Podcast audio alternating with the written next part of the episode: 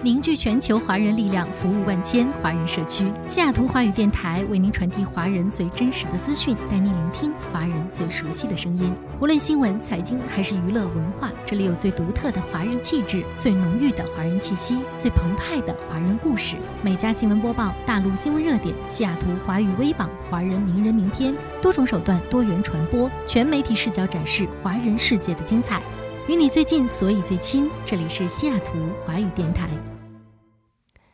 听众朋友，大家好，这里是海外华人都在听的每家新闻播报，我是燕欣。今天是北京时间十一月十九号，北美当地时间十一月十八号。首先来到今天的新闻头条。十一月十七号，就在不列颠哥伦比亚省遭遇洪灾之际，又爆发严重火灾。该地一家房车营销商处上百辆房车又集体着火，黑烟冲天。报道称，火灾点附近有高压电线，消防人员又因洪水难以靠近现场。目击者称，火灾发生时不断有爆炸声传出。警方警告，黑烟或含有有毒气体，敦促周边的民众关紧门窗。据介绍，持续两天的强降雨导致了加拿大不列颠哥伦比亚省遭遇严重洪涝灾害和山体滑坡，该省已于周三宣布进入紧急状态。省长 John Hogan 称，这场灾害为五百年一遇。而根据加拿大公共安全部长的说法，这次的洪灾导致大约一万八千人流离失所。好，进入今天的焦点新闻。十一月十七号，据 CNN 报道，美国国会骚乱核心参与者牛角男钱斯利被判处四十一个月的监禁。一月六号，大批特朗普支持者冲进国会大厦抗议美国总统大选结果。其中，牛角男以赤裸上身、头戴熊皮牛角的形象出名。他是最先闯入国会大厦的三十人之一，并大吼大叫，带领其他人上前。检方称其为当天骚乱的旗手。据介绍，钱斯利来自亚利桑那州凤凰城。检察官要求美国地区法院法官兰博斯对他判处更长的五十一个月的徒刑，而钱斯利的律师则要求法官减少他的刑期，因为他自一月被捕后一直遭到关押至今。美国有线电视新闻网等美媒十七号报道，美国宾夕法尼亚州一家疫苗研究机构的实验室工作人员是在清理冰箱的时候，偶然发现了标注有“天花”字样的冷冻瓶。该州卫生部称，共发现了十五个存在问题的瓶子，其中五瓶的标签上写着“天花”，十瓶标签上写着“牛痘”。CDC 表示，正和其政府合作伙伴和执法部门对此展开调查。同时强调，目前没有迹象表明有人接触过这几个小瓶。美国德雷塞尔大学公共卫生系的斯威特博士称感到震惊，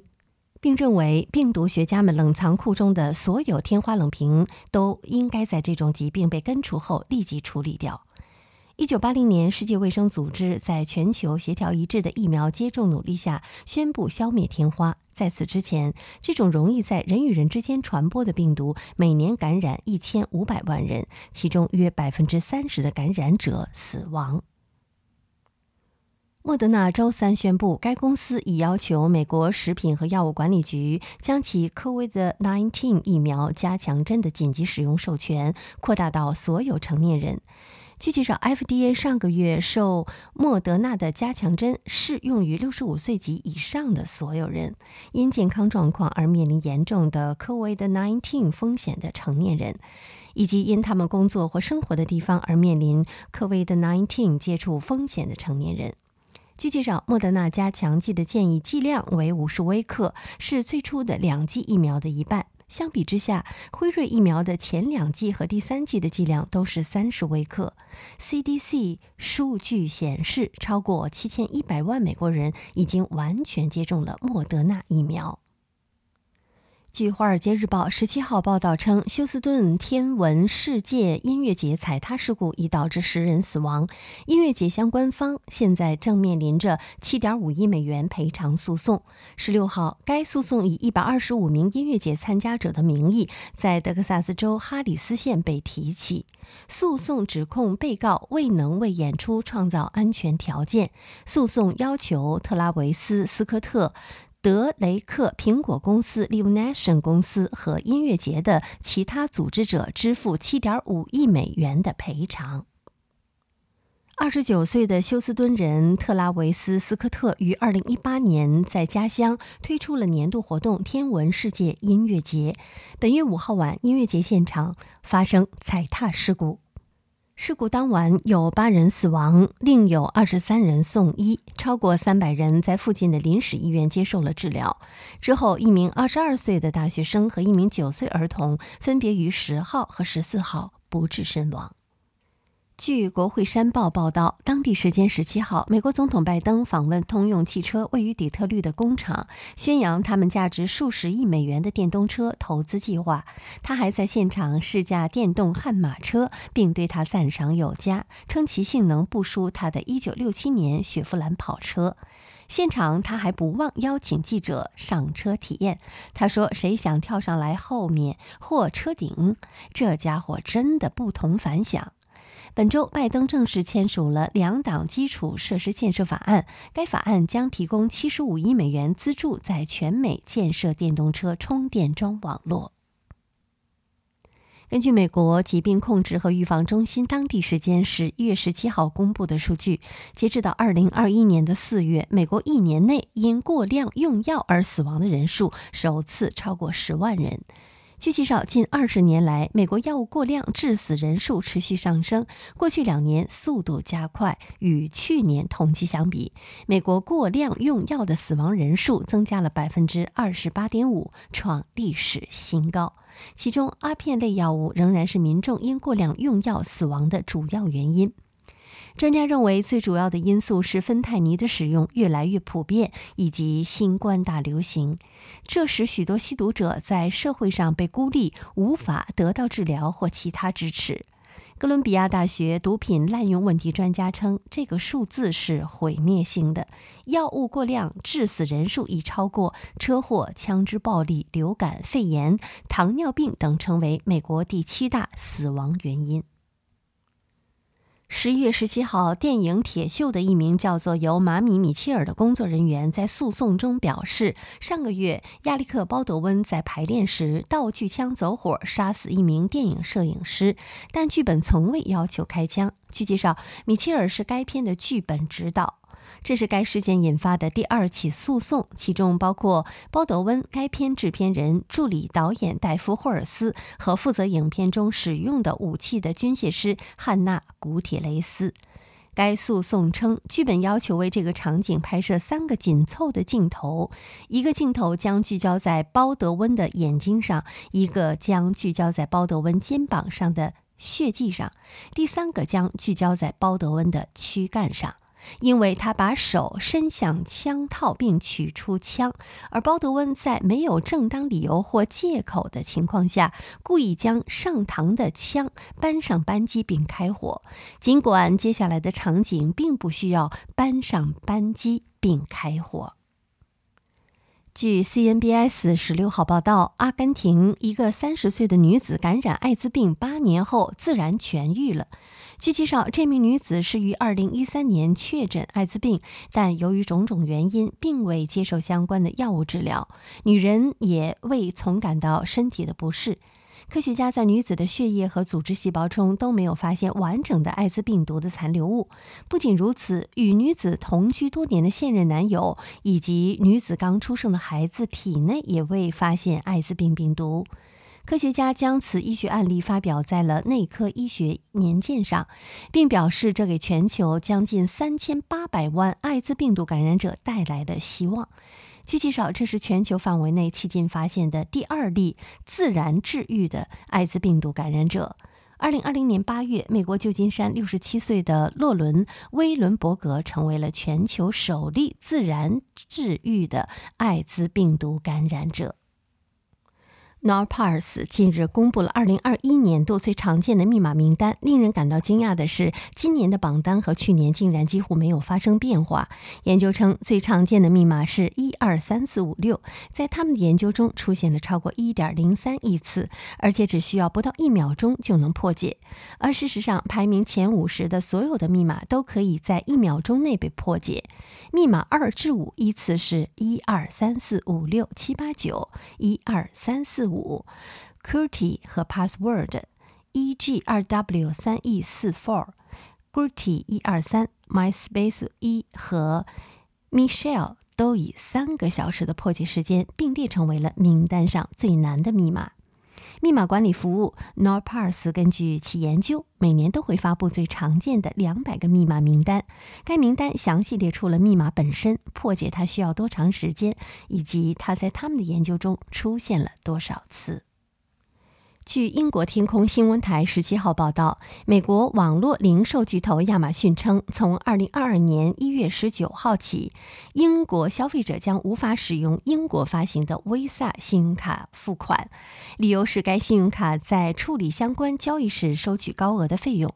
亚马逊认为，自从英国脱欧以来，额外的跨境成本、手续费上涨了五倍，而这些费用需要由亚马逊或平台商家来承担。据了解，亚马逊客户仍仍然可以使用 Visa 借记卡、英国以外发行的 Visa 信用卡以及其他信用卡来付款。对此，Visa 方面表示，一直以来亚马逊方面保持着长期合作关系，未来将继续努力寻找解决方案。据 CNBC 十一号、十八号报道，亚马逊创始人杰夫·贝佐斯的太空旅游公司聘请了一位名叫坎贝尔·说克，代表其进行游说，以监测和评估国会正在考虑的对国内税收法的拟议修改。此前，一位民主党议员提出了一项可能使太空旅行更昂贵的税收建议。据介绍，仅在今年，蓝色起源就已经在游说上花费了一百三十多万美元，而二零二零年其投资近两百万美元，试图影响立法者。据介绍，坎贝尔曾在奥巴马的行政办公室工作，担任美国贸易代表助理，负责国会事务，后转到参议院财政委员会工作。根据无党派研究机构响应性政治中心的数据，坎贝尔的其他客户包括洛克希德·马丁、拉斯维加斯金沙集团等。根据《Variety》杂志报道，米拉麦克斯影业十六号提起诉讼，指控知名导演昆汀·塔伦蒂诺出售基于电影低俗小说剧本制作的 NFT，侵犯了版权。据介绍，昆汀·塔伦蒂诺于本月初宣布，计划发布基于电影低俗小说而制作的七个 NFT，其中包括昆汀为电影编写的原始手写剧本中的摘录以及影评。据介绍，低俗小说是由昆汀·塔伦蒂诺执导，布鲁斯·威利斯·乌玛瑟曼、约翰。特拉乌尔塔、阿曼达·普拉莫蒂姆·罗斯等主演的犯罪电影。该片于1994年10月14号在美国公映。该片获得了第六十七届奥斯卡金像奖最佳原创剧本奖、第五十二届圈金球奖最佳编剧奖等多项大奖。著名加密货币交易平台 CRYPTO 点 com 官方宣布，他们获得了湖人主场斯台普斯中心的冠名权。十二月二十五号，圣诞节后，斯台普斯中心将更名为 CRYPTO 点 com 球馆。据介绍，CRYPTO 点 com 支付了超过七亿美元，购买了斯台普斯中心的冠名权，这是目前体育史上最大的冠名权交易之一。值得一提的是，斯台普斯中心自1999年起就开始作为洛杉矶湖人和洛杉矶快船队的主场，而圣诞节当天，湖人将在圣诞大战中主场迎战本赛季夺冠热门布鲁克林篮网队。俄罗斯塔斯社十七号报道称，该社社长谢尔盖·米哈伊洛夫和俄国国家。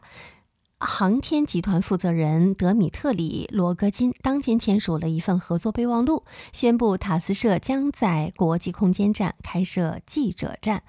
塔斯社第一位太空特派记者是俄罗斯英国航天员亚历山大·米苏尔金。